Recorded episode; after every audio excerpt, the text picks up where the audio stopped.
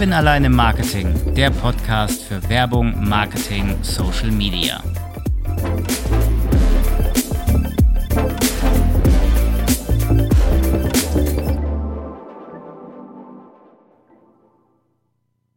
Im Social Media und im Online-Bereich sind sie momentan und auch schon seit längerem sehr präsent, die Influencer. Jungs und Mädels meist jungen Alters werden dort Produkte los, sie stellen sie auf Social Media vor und die breite Öffentlichkeit darf sie dann auch käuflich erwerben, meistens mit einem schönen Rabattcode. Das ist so das klassische Influencertum. Heute geht es in der Folge Die neue Macht der Corporate Influencer um Corporate Influencer. Ich rede aber nicht alleine darüber. Ich habe mir einen Experten ins virtuelle Studio eingeladen und zwar der Mann, der das Buch mitgeschrieben hat, Klaus Eck. Klaus, grüß dich. Schön, dass du die Zeit gefunden hast und heute bei mir im Podcast bist. Stell dich gern einmal vor. Ja, hallo Kevin. Schön, dass ich dabei sein kann. Ich bin mit dem Thema Corporate Influencing schon lange zugange, bevor es die Influencer gab bevor es äh, nicht nur Corona gab, sondern die Menschen, die damit Produkten Geld verdienen. Sprich, das Thema Mitarbeiterkommunikation ist eigentlich ein sehr altes, was ganz am Anfang äh, des Social Media Marketing Themas ein großes Thema war. Wie darf ich überhaupt ins Internet gehen und dort selbst publizieren? Das war ein Thema tatsächlich der 2000er, wo das Bloggen anfing.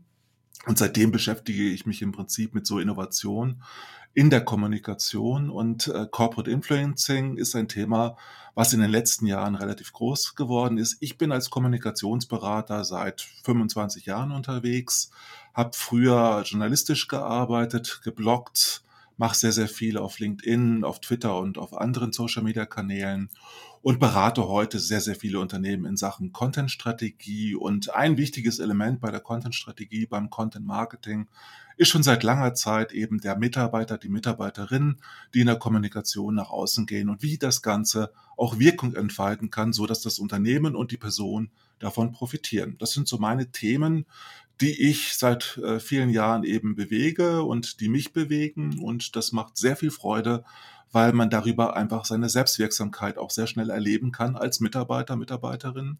Und weil die Unternehmen davon unmittelbar auch profitieren, wenn die Unternehmensbotschaften sichtbarer sind, wenn die Bewerberzahlen dadurch steigen und wenn da auf die Reputation eingezahlt wird. Jetzt hast du das Buch geschrieben, Die neue Macht der Corporate Influencer, zusammen mit äh, Winfried Ebner. Ja. Ich beziehe mich jetzt mal auf das Wort die neue Macht. Gab es denn auch mal eine alte Macht? Eine alte Macht gab es natürlich. Das ist die Organisation eines Unternehmens basiert darauf, dass es Funktionäre gibt, Abteilungen, Bereiche gibt, in denen Menschen arbeiten. Und natürlich gab es da auch schon Mitarbeiter, die in der Kommunikation sehr, sehr gut war, äh, waren und die auch jenseits von Hierarchien miteinander in den Kontakt getreten sind. Jetzt ist es nur so, dass die Corporate Influencer, die, von denen wir heute sprechen, eigentlich Menschen sind, die auch eine Unterstützung bekommen von der Unternehmenskommunikation, von HR und dadurch ermächtigt werden, ernebelt werden, nicht nur intern, sondern auch extern stark zu wirken. Also es gab die alte Macht der Corporate Influencer war eigentlich diejenigen, die starke Netzwerker waren, haben davon profitiert, dass sie einfach kurze Wege in, jenseits der Hierarchie auch aufmachen konnten. Und die neue Macht der Corporate Influencer besteht darin, dass immer mehr Menschen nach außen gehen für ihre Unternehmen und tatsächlich auch Wirkung entfalten. Also es ist schon was Neues, weil auch die Art und Weise, wie es gemacht wird, sich verändert hat. Früher gab es LinkedIn in der Form natürlich noch nicht. Früher hat man auf Blogs gesetzt. Also vor 20 Jahren gab es sogenannte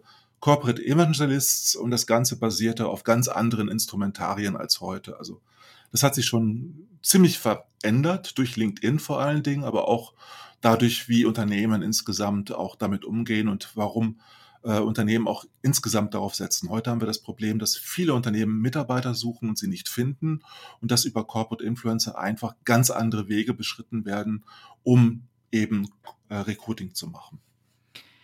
Wie grenzt sich denn ein Corporate Influencer von dem ganz normalen Influencer, so wie wir ihn kennen, denn ab, außer jetzt von dem, von dem Unternehmertum oder von dem Unternehmen, was dahinter steht? Kann denn auch ein normaler Influencer ein Corporate Influencer sein oder ist das was, was ganz anderes? Bin ich da gerade auf dem Holzweg? Du bist auf keinen Fall auf dem Holzweg Weg, wenn du dir zum Beispiel Sascha Pallenberg anschaust, der als Tech-Influencer sich schon einen Namen gemacht hat, bevor er dann angeworben wurde von Daimler, von äh, Mercedes-Benz. Er hat einige Jahre, ich glaube drei Jahre, dann in dem Automobilkonzern gearbeitet und dann hat er das Unternehmen wieder verlassen und ist zum nächsten Unternehmen weitergezogen, aber war immer noch äh, Tech-Influencer oder Auto-Influencer zwischenzeitlich geworden und spielt natürlich als Influencer nach wie vor eine wichtige Rolle, nur eben für unterschiedliche Unternehmen. Und das ist halt Personal Branding. Also ein Personal Brand kann Corporate Influencer sein, muss es aber nicht. Ich kann auch in Eigenregie das Ganze machen, ohne Unterstützung von Seiten eines Unternehmens. Das heißt, ich profitiere davon, dass ich mich thematisch fokussiere, dass ich sehr, sehr viel zu sagen zu, äh, habe und dadurch auch viele Menschen erreiche, mir langsam auch eine Followership aufbaue.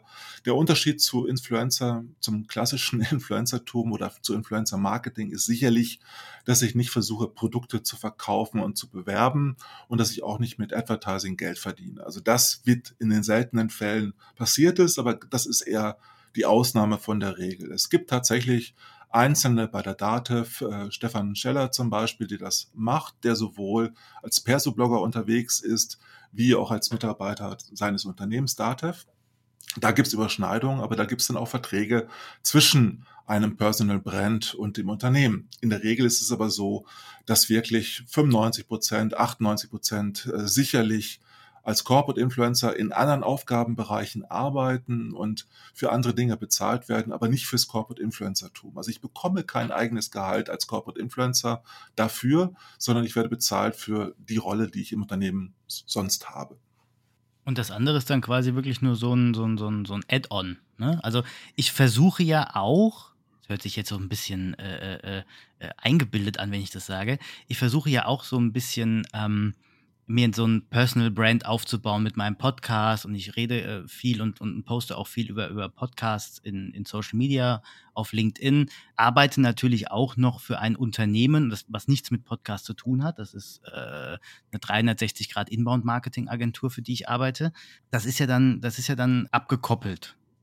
Das ist dann eine Twitter-Stellung, die du Genau. hast. Und wenn das Unternehmen sagen würde, mach das für uns, dann wärst du ein Corporate Influencer und du würdest halt einzelne Dinge, die du machst, abgrenzen müssen vom Unternehmen, wenn du das in Eigenregie bezahl äh, betreiben möchtest. Ja. Also das heißt, das würde man regeln können. Das geht auf jeden Fall. Die Frage ist halt, ob das Unternehmen beim Branding oder beim Recruiting in irgendeiner Art und Weise von dir profitiert. Die profitieren natürlich auch davon, dass du als Infoscout oder als Scout unterwegs bist und äh, mit Menschen wie mir oder anderen auch deinen Podcast machst. Das heißt, du baust dein Know-how natürlich weiter aus, äh, entwickelst auch dein Netzwerk weiter und davon profitiert natürlich auch dein Unternehmen, weil du andere Zugänge hast als andere. Und das ist eine Riesenchance, die das Unternehmen hat, wenn sie das systematisiert und wenn sie dich entsprechend unterstützen würde.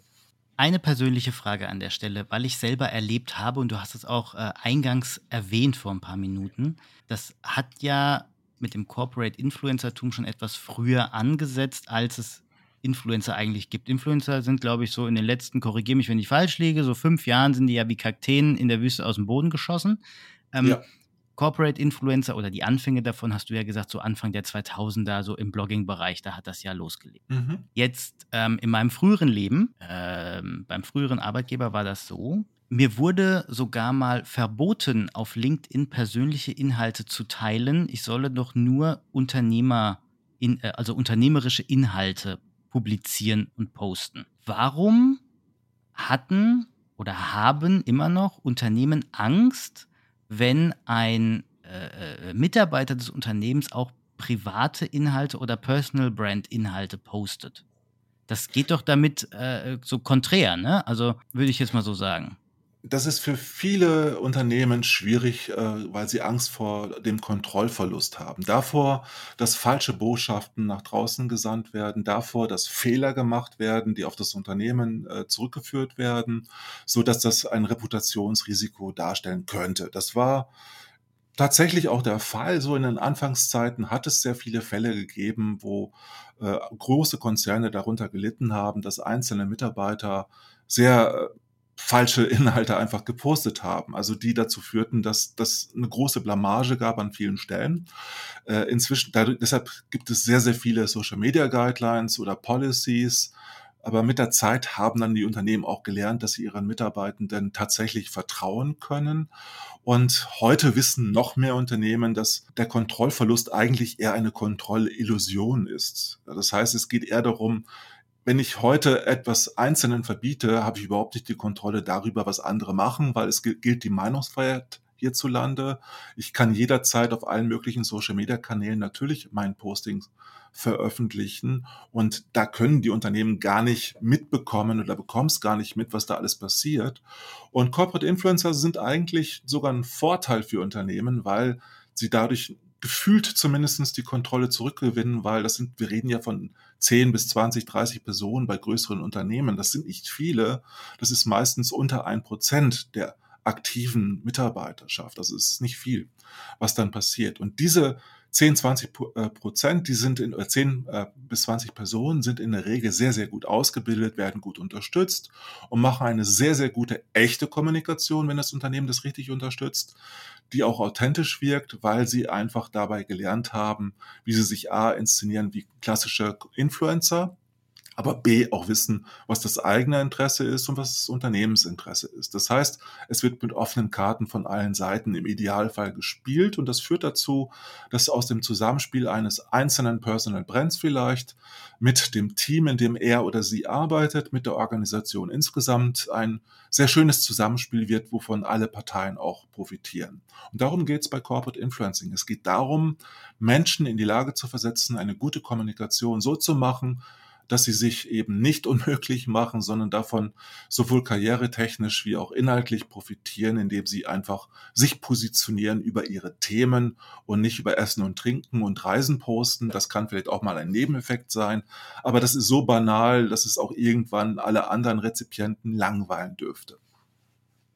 Hast du Unternehmensbeispiele im Kopf, wo du sagst, ja, das Unternehmen macht das äh, perfekt mit äh, seinen Corporate Influencern, das passt wie Faust aufs Auge? Also wenn es eine perfekte Kommunikation geben würde, dann äh, würde es, wären es keine Corporate Influencer mehr, weil authentische Kommunikation heißt natürlich auch, dass sind auch mal kritisch. Das darf auch nicht perfekt sein, es sollte auch echt, eher echte Kommunikation sein recht gut machten das sicherlich viele Mitarbeiter, Mitarbeiterinnen der DATEV, eines Softwareunternehmens. Und äh, auch mal bei Microsoft äh, findet man sehr, sehr viele tolle Beispiele bei oh ja. Der LV 1871, was auch kein großes Unternehmen, Versicherungsunternehmen ist. Dann findet man auch erste Beispiele bei der Allianz, äh, bei Helvetia oder auch bei technischen Unternehmen, also Softwareunternehmen wie IMC, AG, das ist ein E-Learning-Softwareanbieter oder auch ingenieurgetriebenen Unternehmen wie Knauf, äh, PFT. Also es gibt schon aus, oder es, äh, auch ähm, Zeppelin Rental, das sind so Namen von Kunden von mir, aber auch gleichzeitig Beispiele von Unternehmen, wo einzelne Mitarbeiter es sehr, sehr gut machen. Man hat natürlich immer Unterschiede. Es gibt von zehn Mitarbeitenden sind vielleicht drei, vier in größeren Zahlen auch unterwegs. Größere Zahlen heißt für mich, dass sie über 1000 Kontakte haben, also ein großes Netzwerk haben. Es geht bei Personal Branding, äh, bei den Corporate Influencern nicht darum, dass sie von Anfang an mit einer großen Zahl punkten, dass sie schon ein großartiges Netzwerk haben, sondern es geht darum, dass eine Entwicklung stattfindet und dass vielleicht Einzelne mit vielleicht 200, 300 Kontakten anfangen Personal Branding für sich zu betreiben und gleichzeitig eben Unternehmensinhalte zu posten, nicht im Sinne von Copy and Paste, sondern im Sinne von, ich beschäftige mich mit Inhalt A, B oder C und schreibe darüber regelmäßig, weil das zu meiner Positionierung sehr, sehr gut passt. Und auf diese Art und Weise kann ich dann eben auch einen Beitrag leisten zur Wahrnehmung meines Unternehmens, weil andere dann auch erkennen können, äh, mit welchen Themen ich es zu tun habe bei dem Unternehmen, mit, durch die Mitarbeiter, die eben auch den Blick von innen und von außen mitliefern. Wie siehst du das Ganze? Also ich würde jetzt mal behaupten, korrigiere mich bitte gern jederzeit, wenn ich falsch liege, dass äh, ein Corporate Influencer meist Dinge auf den Business-Netzwerken LinkedIn und Xing postet. Mehr auf LinkedIn als auf Xing. Auf Xing fast gar nicht. Auf Xing fast ist, gar nicht, ne? Das ist, also 90, 90 Prozent äh, machen das sicherlich äh, im B2B-Bereich auf LinkedIn und Twitter und Instagram spielen noch eine Rand- oder Nebenrolle. Und wenn es ein globales Unternehmen ist, dann kann Facebook auch noch eine Bedeutung haben. Darauf wollte ich gerade raus. Was haben die anderen Social-Media-Kanäle, ne? Facebook, Instagram, Twitter, dafür eine Rolle? Ähm, aber das meiste ist dann auf LinkedIn? Das meiste ist definitiv im deutschsprachigen Raum auf LinkedIn 80, 90% Minimum weil einfach auf LinkedIn äh, tatsächlich auch es eindeutiger ist, wie ich kommuniziere und dass ich mit Business-Interesse auch kommunizieren kann. Mhm. Während auf Facebook und auf LinkedIn äh, und auf Instagram habe ich immer noch das Thema, ist das mein persönlicher, mein privater Account, wird mir was weggenommen, wenn ich fürs Unternehmen plötzlich meinen gut laufenden persönlichen Account nutze oder brauche ich einen zweiten äh, Account und werde ich dann digital schizophren, wenn ich das mache? Nein.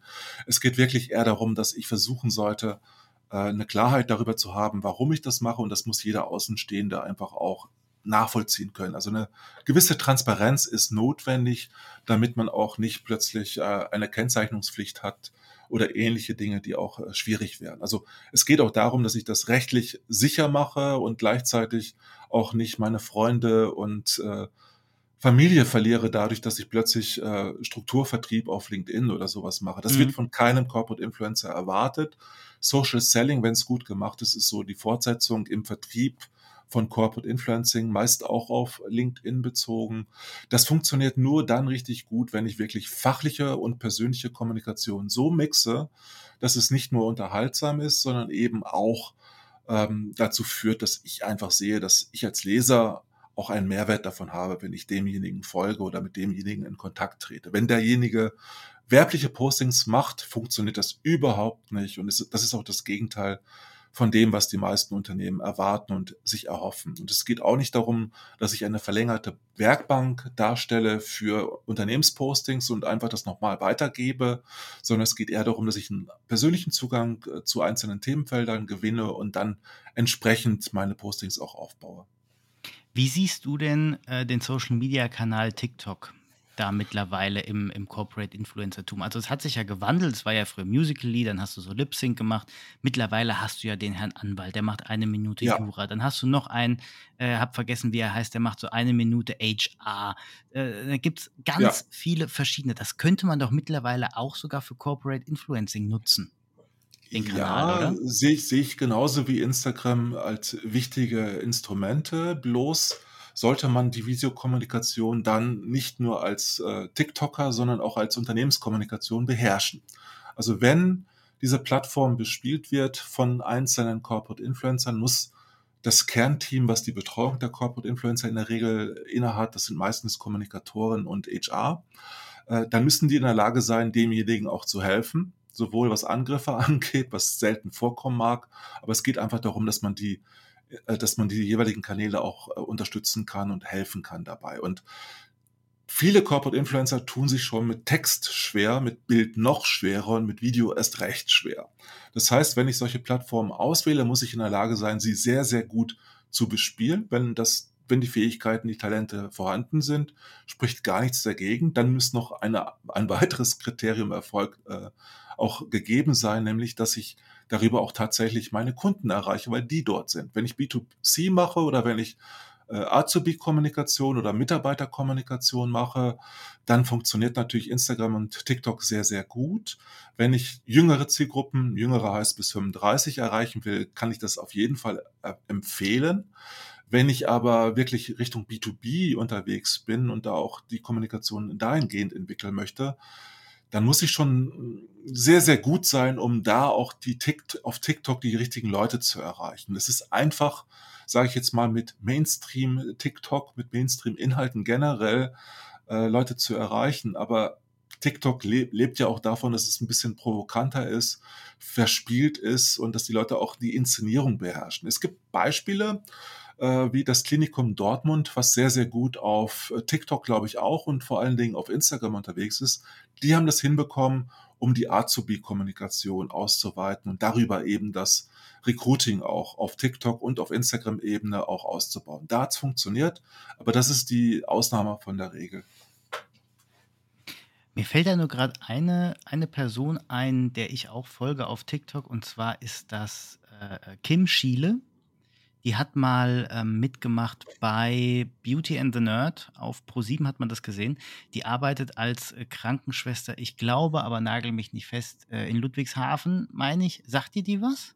Ja, sagt mir was. Die Frage ist, ob sie in einem Team eingebunden ist. Also ich unterscheide bei Corporate Influencing auch ganz klar Also Personal Branding ist was völlig anderes, weil äh, das Interessante bei Corporate Influencer Programmen besteht darin, dass es ein Zusammenspiel gibt zwischen dem Menschen, der Personal Brand, äh, seinem Team oder ihrem Team und der Organisation. Wenn das nicht gegeben ist, dann ist es für mich nur Personal Branding, dann ist es selbstgewählter Erfolg auf Instagram oder TikTok, aber nicht vom Unternehmen unterstützt und auch nicht, wenn jemand nicht die Zeit dafür bekommt, während der Arbeitszeit das zu tun, dann stelle ich das als Corporate Influencing in Frage. Ja, weil sie postet ja manchmal auch relevanten Inhalt in Bezug auf ihren Beruf. Das heißt aber nicht, dass sie unterstützt wird. Das gab es immer schon, dass Stimmt. auch beim, beim Bloggen sehr, sehr viele Mitarbeiter nicht zuletzt abgemahnt wurden, weil sie es genauso gemacht haben. Ah, okay, alles klar. Hatte ich einen kleinen Denkfehler oder einen Knoten im Kopf? Du musst also schon unterstützt werden von deinem Unternehmen, auch in zeitlicher Hinsicht, sage ich jetzt mal. Das ist eine Frage der Definition. Natürlich gibt es allgemeine also Unterschiede bei der Definition der Corporate Influencer. Es gibt viele, die sagen, jeder Mitarbeiter, der nach außen kommuniziert und Sichtbarkeit hat und im Sinne des Unternehmens kommuniziert, ist Corporate Influencer. Aus meiner Sicht ist das, äh, greift das zu kurz, weil dann ist es kein Programm, dann ist es vielleicht ein Markengesicht, also jemand, der fürs Unternehmen steht und Sichtbarkeit hat, aber wenn ich den Begriff Corporate Influencer für alle Mitarbeiter verwende, dann verliert sich die Bedeutung des mhm. Begriffs sehr schnell wieder. Und für mich heißt einfach Corporate Influencing auch, dass es ein strategisches Ziel gibt, was damit verbunden wird von Seiten des Unternehmens, nicht nur von Seiten einer Person.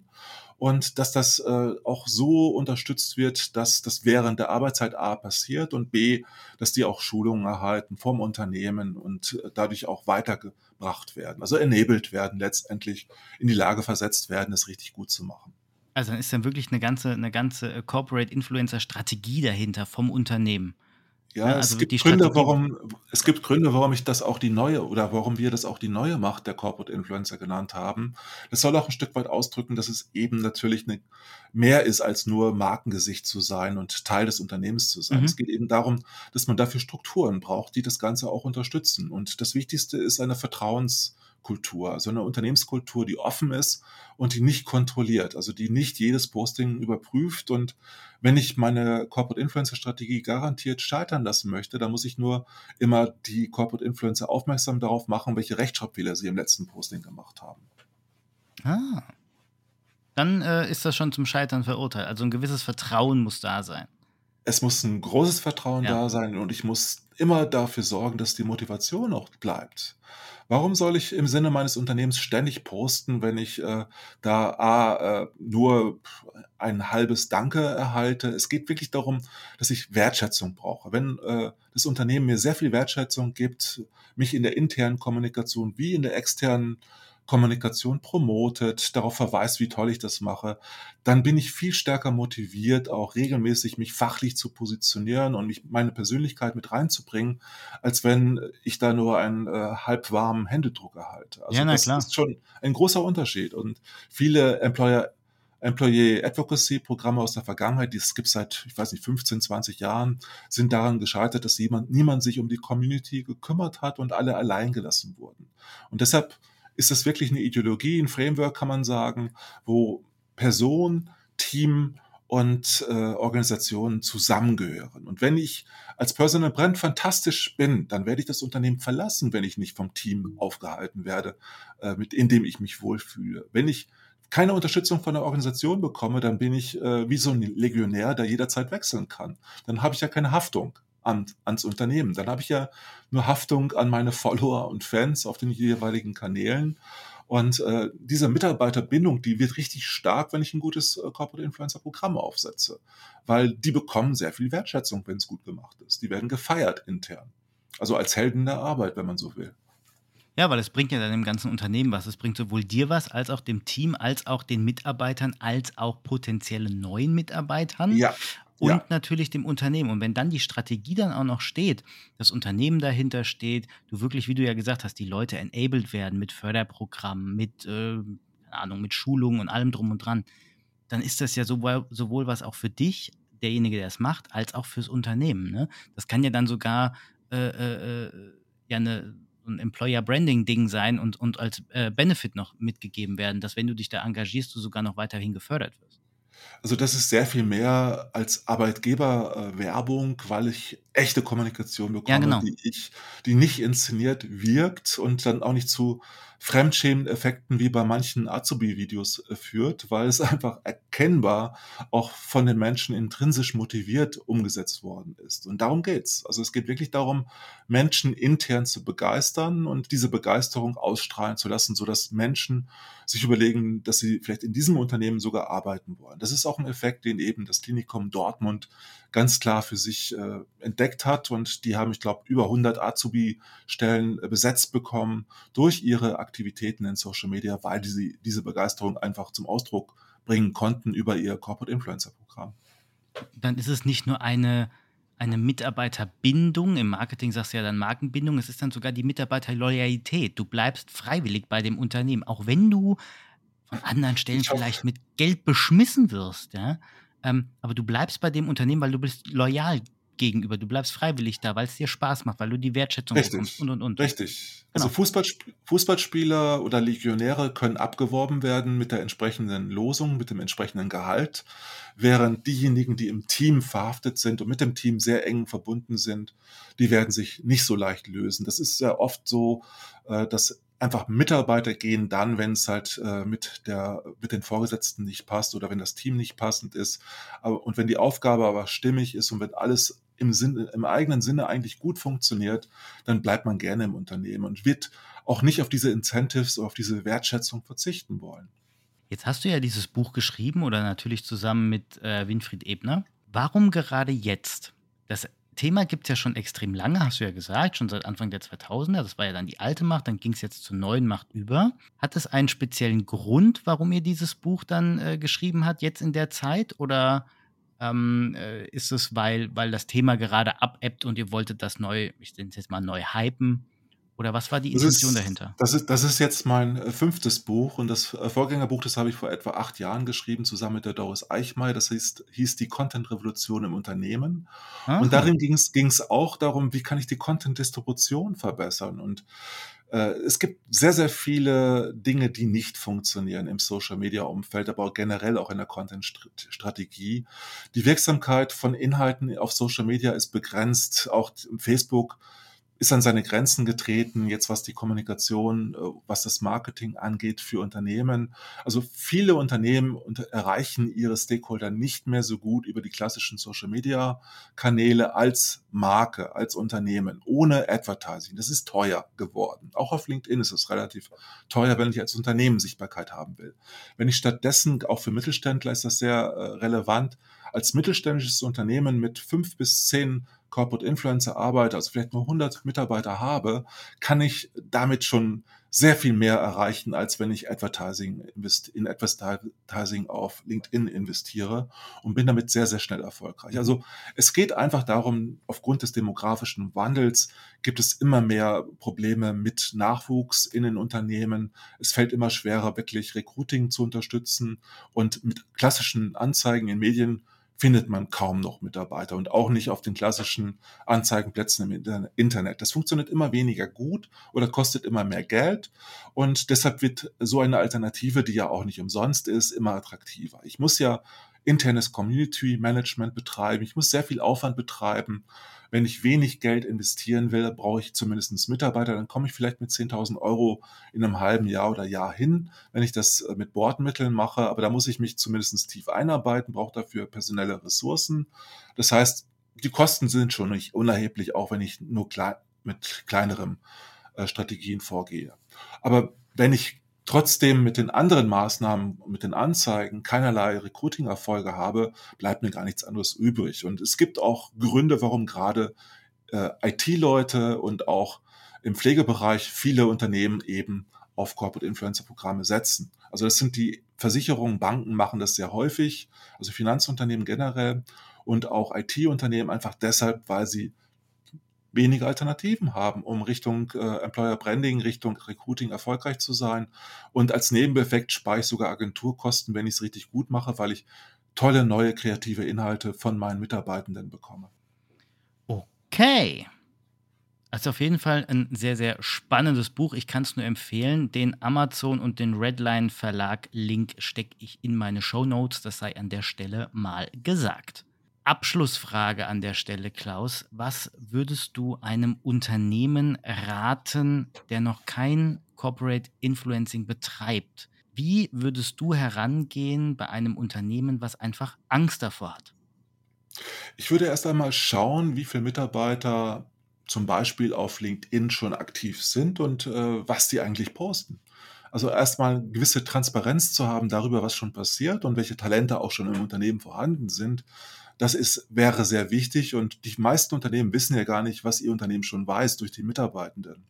Und dieses Wissen ist ein riesiger Schatz, den man heben kann. Und wenn man merkt, dass man auch beim kleineren Unternehmen vielleicht drei, vier Leute hat, die richtig toll kommunizieren, dann sollte man überlegen, wie man die entsprechend unterstützen kann und ob es nicht vielleicht sogar nachdenkenswert ist, das Ganze strategisch zu unterfüttern und entsprechend das für seine Kommunikation auch zu nutzen. Also weil die Inhalte, die da sind, die kann man natürlich schnell stärker zur Wirkung bringen. Und insofern schaut nach, was eure Mitarbeiter machen und seid froh, wenn sie aktiv sind. Und wenn ihr dann noch nicht weiter wisst, ihr Unternehmen da draußen, das LinkedIn-Profil von Klaus Eck ist auch in den Show Notes. Ja, vielen Dank. Immer wieder gerne. Klaus, vielen lieben Dank, dass du heute Gast in meinem Podcast warst und dir die Zeit genommen hast und mit mir über die neue Macht der Corporate Influencer gesprochen hast. Vielen lieben Dank. Ja, danke, Kevin. Hat mir Spaß gemacht. An meine Hörerinnen und Hörer. Wie steht ihr zu dem Thema Corporate Influencer?